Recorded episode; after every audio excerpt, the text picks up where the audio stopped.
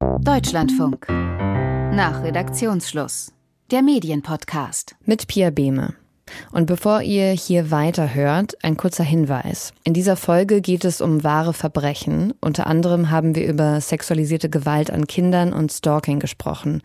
Falls euch das belastet, dann hört lieber nicht weiter und wendet euch an die Telefonseelsorge. Im Internet oder über die kostenlose Hotline. Bei uns hat sich Mai Pfeiffer gemeldet, weil sie das Genre True Crime beschäftigt. Genau, mir geht es darum, dass ich insbesondere in den letzten Jahren gemerkt habe, dass True Crime sehr populär geworden ist. Ich habe das Gefühl, dass das vor einigen Jahren noch nicht ganz so stark so war. Und was mir eben da aufgefallen ist, dass viele der Formate, die es da gibt, sich sehr mit den Details der Taten beschäftigen, ohne wirklich die Opfer oder Überlebenden oder Hinterbliebenen zu fokussieren. Dass es häufig viel um die Täter geht und dass es auch viel um Gewalt an Frauen geht oder Gewalt gegen Frauen geht.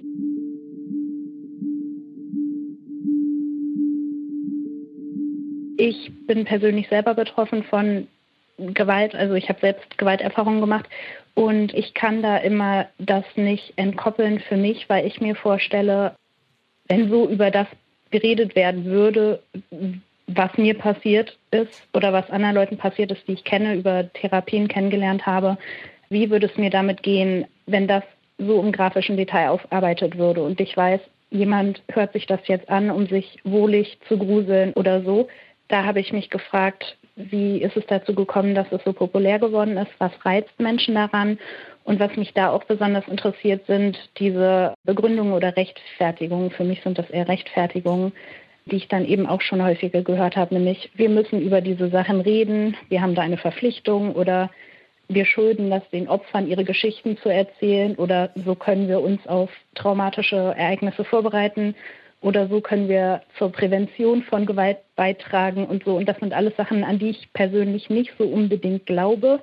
Wo kommen Sie denn mit True Crime in Kontakt? Also hören, lesen, gucken Sie das auch selbst? Ich habe vereinzelt immer mal in Sachen reingehört, ich finde auch, dass es Formate gibt, die ganz gut funktionieren, nämlich immer dann, wenn es um Opfer oder Hinterbliebene geht oder wenn an Einzelbeispielen gesellschaftliche Probleme aufgezeigt werden, sowas wie Polizeigewalt, wie Radikalisierung oder Deradikalisierung funktioniert, wie die Gerichte mit Opfern umgehen oder solche Sachen.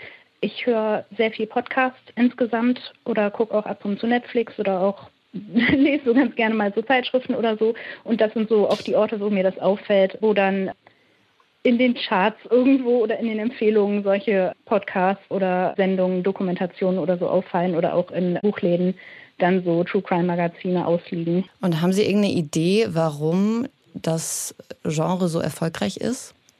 Ich glaube, dass Leute sich gerne aus sicherer Distanz gruseln und sich dabei nicht bewusst machen, dass es da um echte Menschen und echte Leben geht. Okay, wir haben heute auch noch Sabine Rückert in unserer Runde. Sie ist stellvertretende Chefredakteurin von der Zeit, langjährige Gerichtsreporterin und auch Moderatorin des True Crime Podcasts Zeitverbrechen, einem der erfolgreichsten Podcasts Deutschland.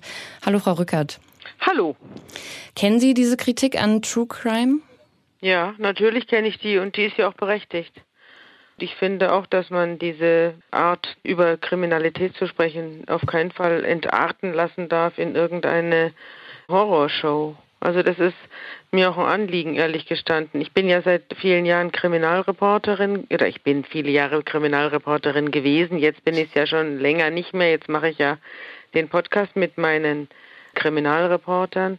Aber also ich, wenn ich jetzt mir überlege, was wir so machen in Podcast, das war jetzt zum Beispiel, haben wir diese Woche die Geschichte einer jungen Frau, die von einem äh, Mann verfolgt wird, der in ihr also ein, irgendwie das Idealbild einer Frau sieht und äh, von ihr also nicht angenommen wird. Die, die findet ihn furchtbar und zwar zu Recht findet sie ihn furchtbar.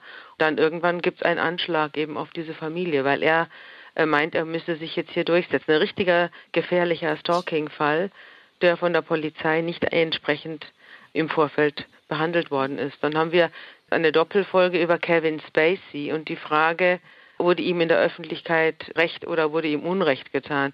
Dann hatten wir vor 14 Tagen hatten wir die Schattenmenschen, also eine junge Rumänin, die ihr Neugeborenes ausgesetzt hat im Gebüsch und deren Biografie dann eben zeigt, dass sie als Sklavin, man muss sagen als Sklavin in der Fleischindustrie, in der deutschen Fleischindustrie arbeitet und dort weder einen regelmäßigen Lohn bekommt, noch eine Unterkunft bekommt, sondern im Wald schlafen muss.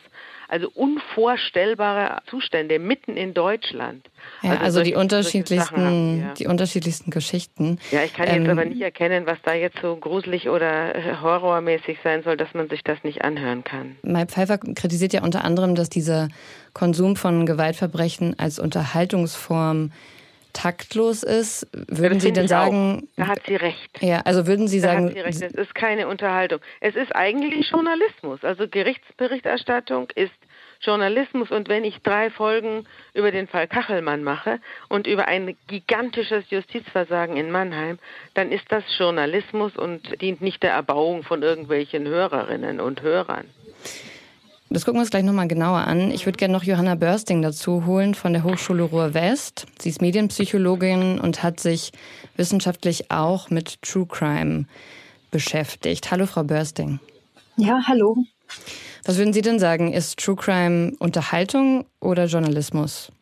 Ich würde fast sagen, es ist eine Mischung aus beidem. Also wenn Sie Hörerinnen und Hörer von Podcasts fragen, geben sie tatsächlich sehr häufig an, dass sie das auch unterhaltsam finden und auch eine gewisse Art von ja, Mediengenuss empfinden, wenn sie solche Podcasts hören oder Serien schauen.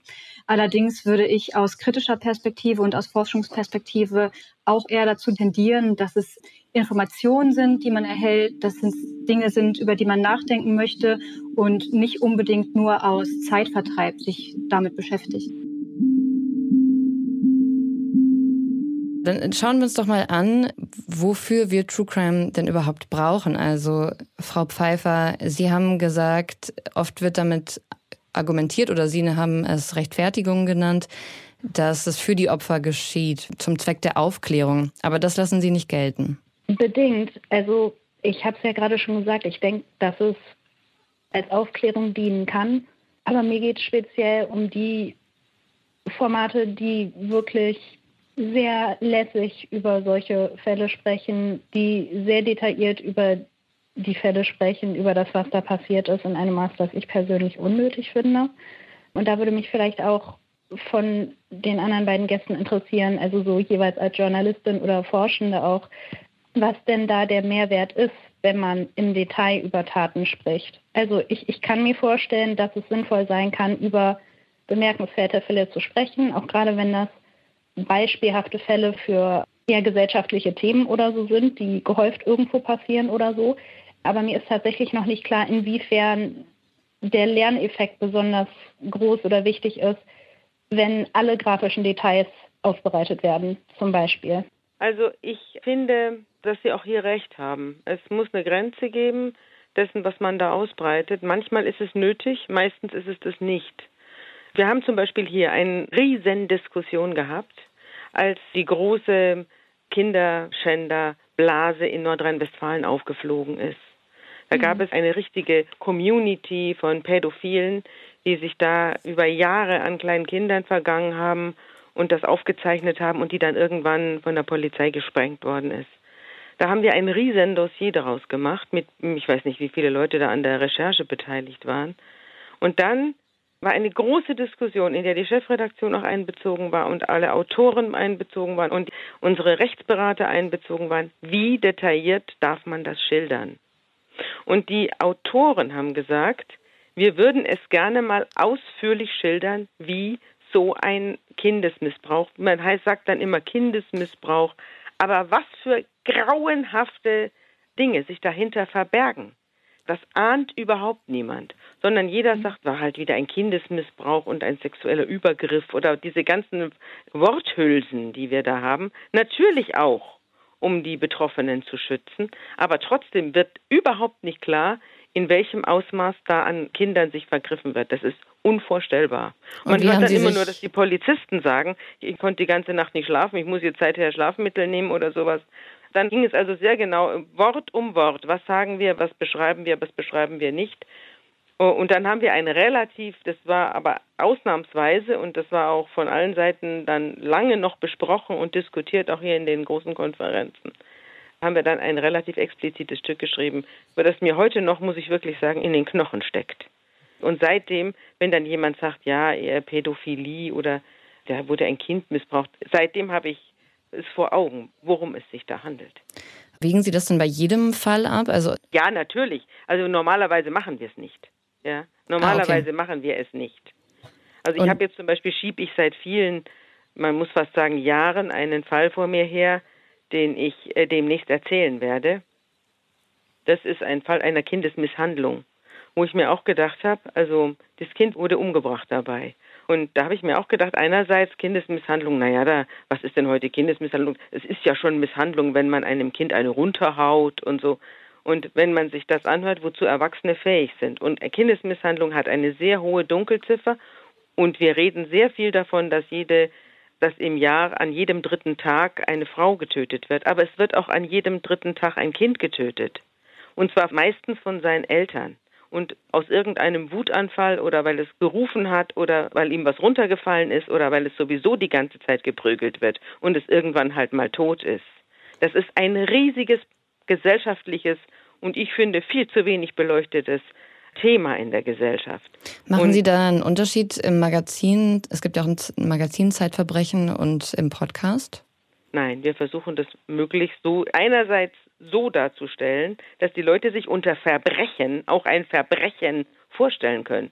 Denn Verbrechen zu verklausulieren, dann braucht man gar nicht drüber reden. Und andererseits eben die Schilderung so zu gestalten, dass man es aushalten kann und dass auch der Mensch, der da betroffen ist, damit leben kann, auch wenn er sowieso nicht identifizierbar ist. Also es wird ja sowieso, die Leute werden überhaupt nicht identifizierbar gemacht. Frau Pfeiffer, was sagen Sie zu der Antwort auf Ihre Frage? Ich glaube, ich sehe ein bisschen, was Sie meinen, dass Sie da abwägen, ob Sie Details mit reinnehmen, um eben die Tragweite einer Tat eher zu präsentieren oder Leuten klarzumachen, was da so hintersteckt oder was da die Folgen auch sein können. Da sehe ich auf jeden Fall, was da so der Sinn hinter sein könnte. Ich hätte noch eine Folgefrage. Und zwar haben Sie ja gesagt, Sie wägen das zwar so im Detail ab, mhm. je nach Fall, aber Sie wägen es nicht immer ab. Und mich würde noch interessieren, Woran machen Sie fest, ob Sie es im Detail abwägen? So, wovon hängt das ab und, und das was hängt sind von so die der, Kriterien? Das hängt von der Grausamkeit der Tat ab. Mhm. Das hängt von der Grausamkeit oder von der Sexualisierung der Tat ab. Mhm. Also bei manchen Taten, wenn es um einen Betrug geht, da kann, da kann man doch ruhig ins Detail gehen. Es ist auch ehrlich gestanden so, dass das Verbrechen sich oft erst auch in seiner Beurteilung durch das Gericht, erst durch das Detail, also was ist Mord, was ist Totschlag, das sind oft haarfeine Linien, die da gezogen sind, ob einer lebenslang ins Gefängnis wandert oder ob er mit acht Jahren davonkommt. Das sind haarfeine und in der Tat begründete Details, wo der Richter sagt, naja, dass das ein Zufall gewesen sein soll oder dass das ein spontaner Ausbruch gewesen sein soll oder dass der so betrunken gewesen sein soll, dass er nicht mehr weiß, was er tut, das glaube ich ihm nicht. Denn dagegen steht dieses und jenes und folgendes Detail. Ein Verbrechen, ohne auf die Details einzugehen, ist eigentlich nicht richtig schilderbar. Nur manchmal sind die Details so furchtbar, dass man sie, und das werde ich jetzt auch bewältigen müssen in dem, einem der kommenden Folgen, dass man einerseits eben über die Kindesmisshandlung schreibt oder spricht und andererseits aber es anhörbar macht. Ja. Bei diesen Ab genau. Abwägungen geht es ja auch darum, ähm, was passiert da auf der Seite des Publikums. Der Weiße Ring, das ist eine Hilfsorganisation für Kriminalitätsopfer und ihre Familien, hat da vor ein paar Monaten eine Kritik rausgebracht und eine längere wir haben eine ganze Recherche. Sonderheft rausgebracht. Genau, ein ganzes das Sonderheft. Das habe ich hier liegen. Da haben wir auch ein Interview dazu gegeben. Mhm, genau, das ja, das habe ich auch gesehen. Daniel Müller, der Chefredakteur des Zeitmagazins Verbrechen, der ja. hat ein Interview, langes Interview dazu gegeben. Ja, das ist auf jeden Fall super interessant. Und der Weiße Ring weist auch darauf hin, dass da alte Trauma wieder aufbrechen können, insbesondere für Opfer, Betroffene, deren Familien. Aber das kann ja auch für andere Menschen, die Gewalterfahrung gemacht haben, so sein. Frau Börsting, was wissen wir denn darüber, welchen Effekt das auf Menschen hat? Da gibt es auch ganz unterschiedliche Studien zu. Also zum einen gebe ich vollkommen recht, man muss es aus unterschiedlichen Perspektiven betrachten. Und der eine Erfolgsfaktor von True Crime ist natürlich, dass etwas authentisch, detailliert und echt erzählt wird. Das wird auch immer wieder angegeben. Das heißt, wenn das nicht passieren würde und wenn da keine gute Recherche hinterstecken würde, wäre es auch nicht so erfolgreich. Das hört man immer wieder. Jetzt muss man natürlich unterscheiden, ob sich das Opfer oder Angehörige anhören und wie es da wirkt oder ob es sich einfach Rezipienten und Rezipientinnen anhören, die selbst keine Gewalterfahrung gemacht haben.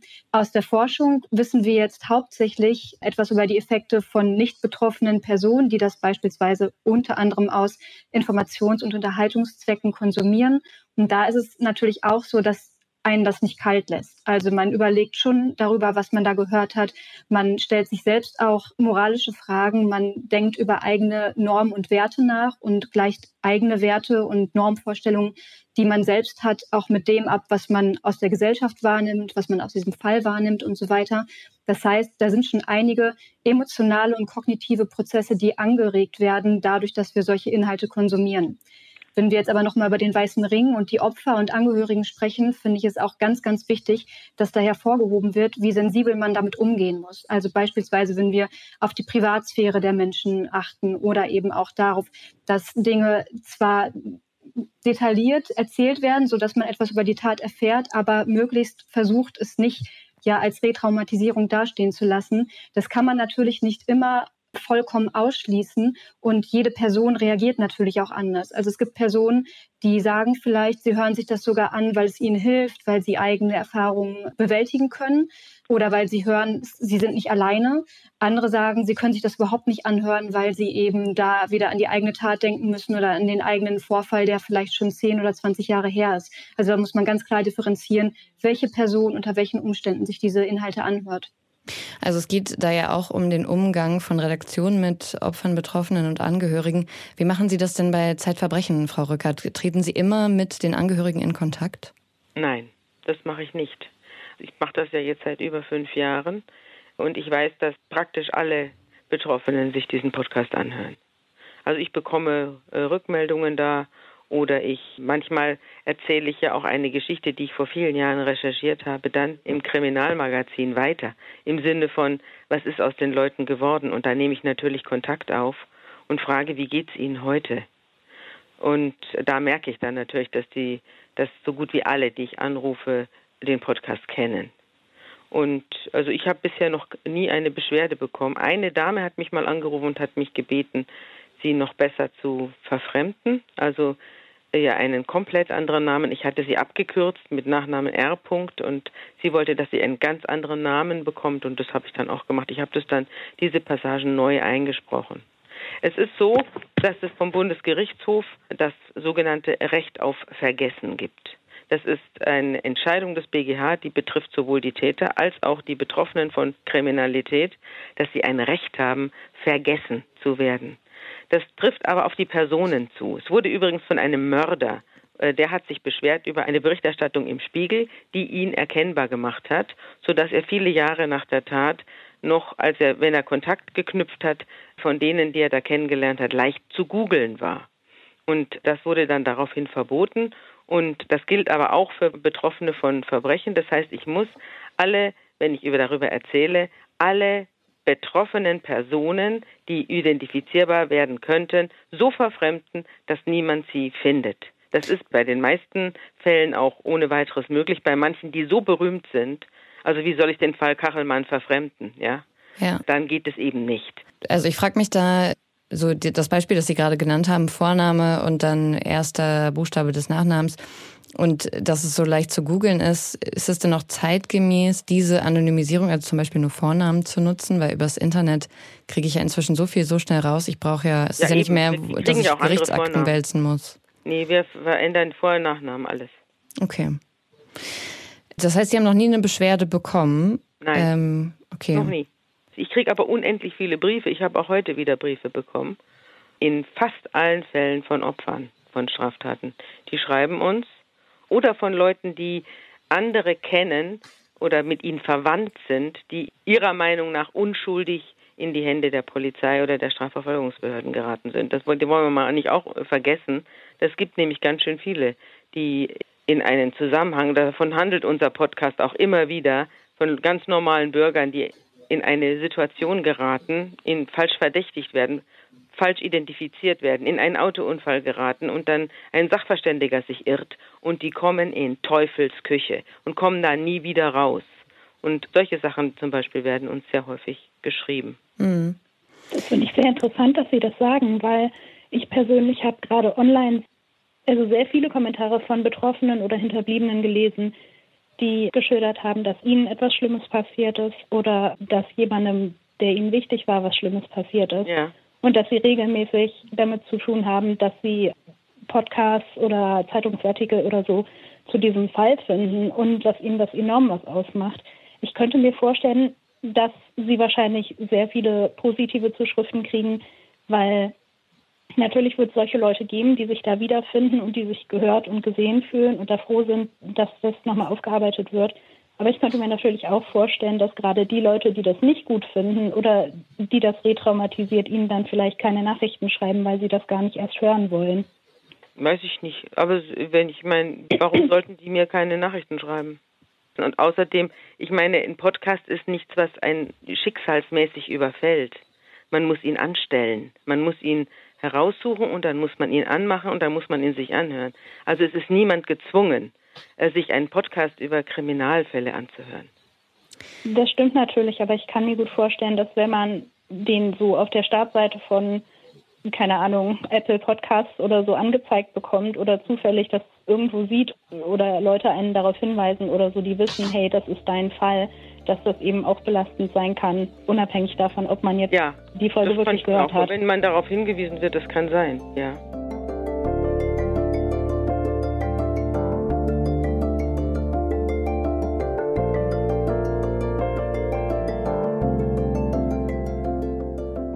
Liegt denn die Verantwortung da bei den Betroffenen, also die Formate zum Beispiel zu vermeiden oder sich selbst gut zu kennen und das entsprechend auszuwählen oder auch bei den Redaktionen entsprechend darauf hinzuweisen, ähm, die Fälle vielleicht auch mal liegen zu lassen und nicht mit aufzunehmen und zu veröffentlichen? Ich rede jetzt schon die ganze Zeit, vielleicht möchte mal jemand anders antworten, aber ich kann von mir aus sagen, dass wir natürlich äh, nicht alle Fälle bringen. Also wir bringen natürlich nur eine Auswahl von Fällen, von denen wir glauben, dass sie verkraftbar sind. Also ich persönlich denke, dass es beides ist. Also ich meine, ich habe mich jetzt hier extra gemeldet, weil ich das nicht gut finde, dass es so viele Sendungen dazu gibt. Deswegen denke ich natürlich schon, dass da Redaktionen oder wer da so dran mitarbeitet, da feinfühliger mit umgehen könnten. Aber als jemand, der selber auch Traumatherapie gemacht hat, aufgrund meiner Erfahrungen, denke ich eben natürlich auch, dass Menschen trotzdem auch dafür verantwortlich sind, sich um ihre eigenen Trigger zu kümmern und damit umzugehen. So, es ist, glaube ich, beides. Ja, das würde ich auch sagen und vielleicht noch etwas hinzufügen. Also es ist ja schon so, dass es eben nicht nur die Podcasts gibt. Also natürlich ist das der größte Anteil, bei dem True Crime Inhalte gehört werden.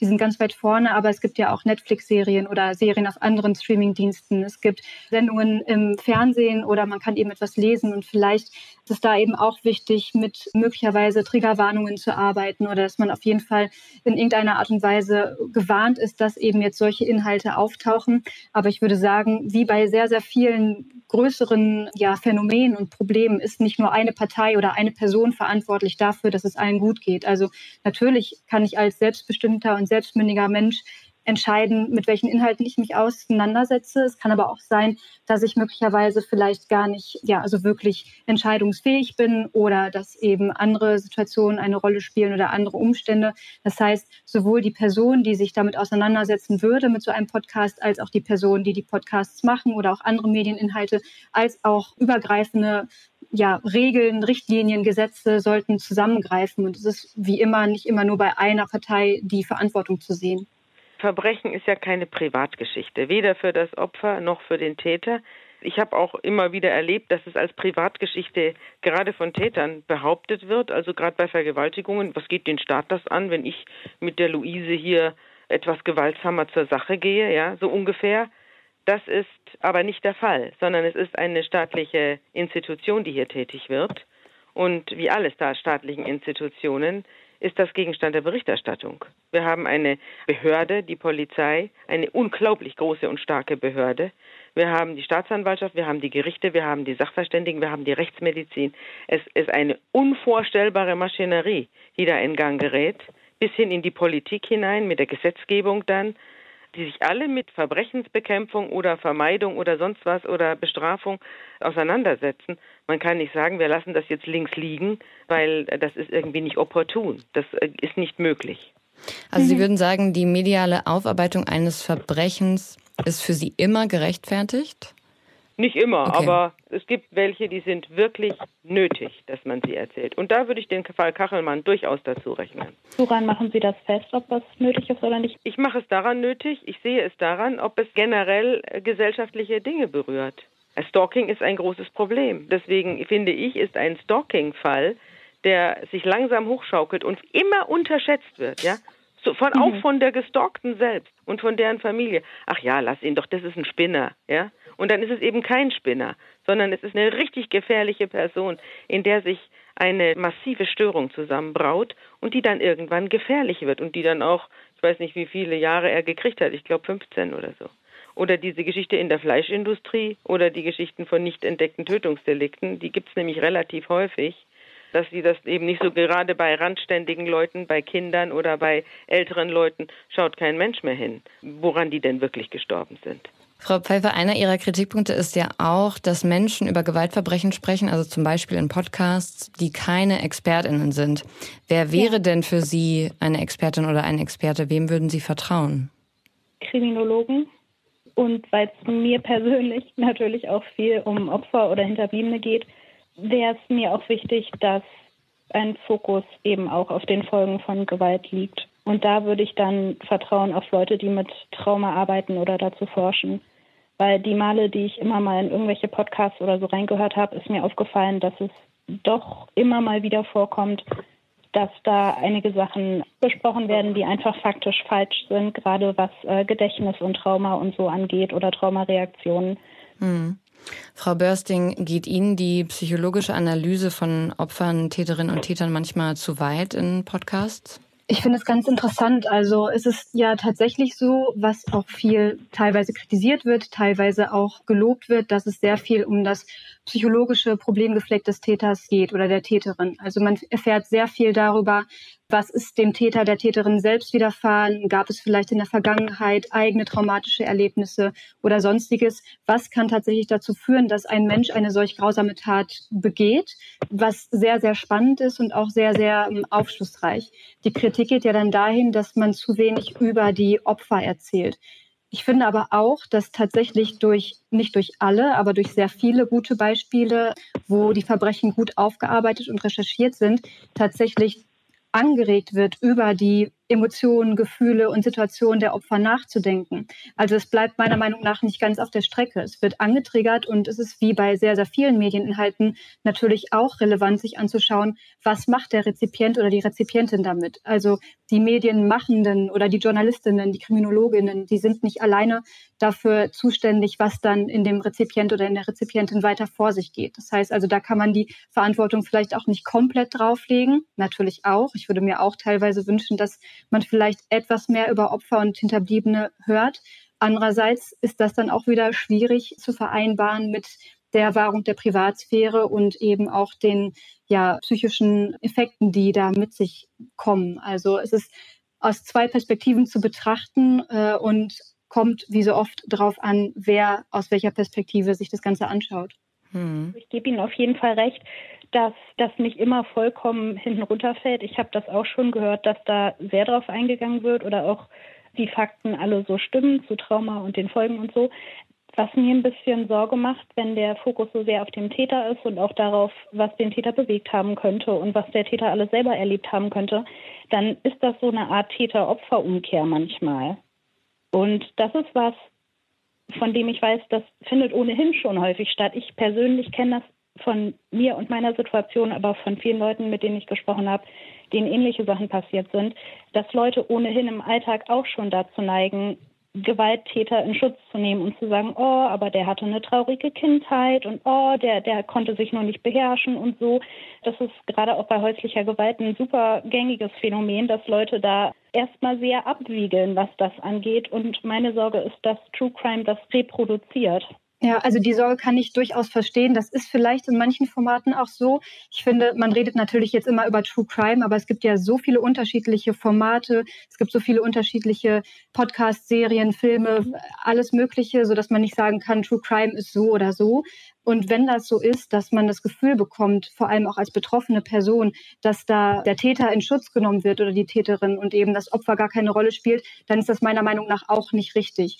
Was ich aber denke, ist, dass es trotzdem wichtig und relevant ist, darüber zu reflektieren, auch als Gesellschaft und als Person, die sich solche Dinge anhört oder anschaut, was tatsächlich in der frühen Kindheit oder in der eigenen Geschichte Traumatisches passieren kann und eine Rolle spielen kann für den weiteren Lebensverlauf. Also das heißt nicht, dass ich Täterinnen oder Täter in Schutz nehmen würde, aber ich finde, es ist durchaus wichtig, darüber zu reflektieren, wie wichtig jede einzelne Lebensphase eines jeden einzelnen Menschen sein kann und potenziell zu ja, bestimmten Taten führen oder beitragen kann oder bestimmte Prädispositionen mit sich bringen kann. Die Fähigkeit zum Täter zu werden und deswegen ist, glaube ich, auch True Crime für die Menschen so interessant liegt in jedem Einzelnen.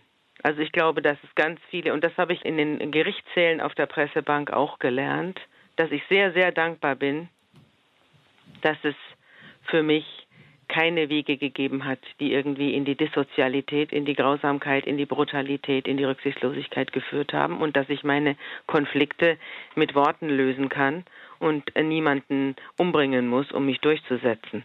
Aber in anderen Familien geht das anders zu. Ich habe ja vorhin von Kindesmisshandlung gesprochen. Was meinen Sie, was aus diesen Kindern wird? Ich will nur sagen, wir sind hier ja in Deutschland. Und es ist noch keine 100 Jahre her, es ist 80 Jahre her, dass in diesem Land es einen Haufen Mörder gegeben hat, die es hinterher nicht mehr gewesen sein wollen. Da ist die Linie zwischen dem ganz normalen braven Bürger und dem Mörder und dem, der Mord und Überfälle und das Totschlagen von Menschen auf der Straße gut gefunden hat. Diese Linie ist verschwommen. So viel nur zum Thema, äh, es gibt Täter und es gibt Opfer. Es gibt vor allem sehr, sehr viel dazwischen.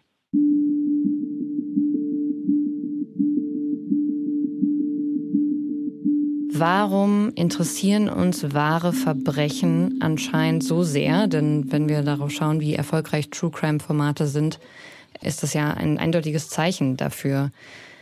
Frau Börsting vielleicht. Einige Aspekte haben wir schon genannt. Es ist ganz offensichtlich, das, was am faszinierendsten ist an True Crime Formaten, ist eben, dass wir von echten Verbrechen sprechen. In den allermeisten Fällen sind das auch abgeschlossene Fälle. Es gibt aber natürlich auch True Crime-Schilderungen, die sich um noch laufende Verhandlungen drehen oder wo die Tat noch nicht komplett aufgeklärt ist.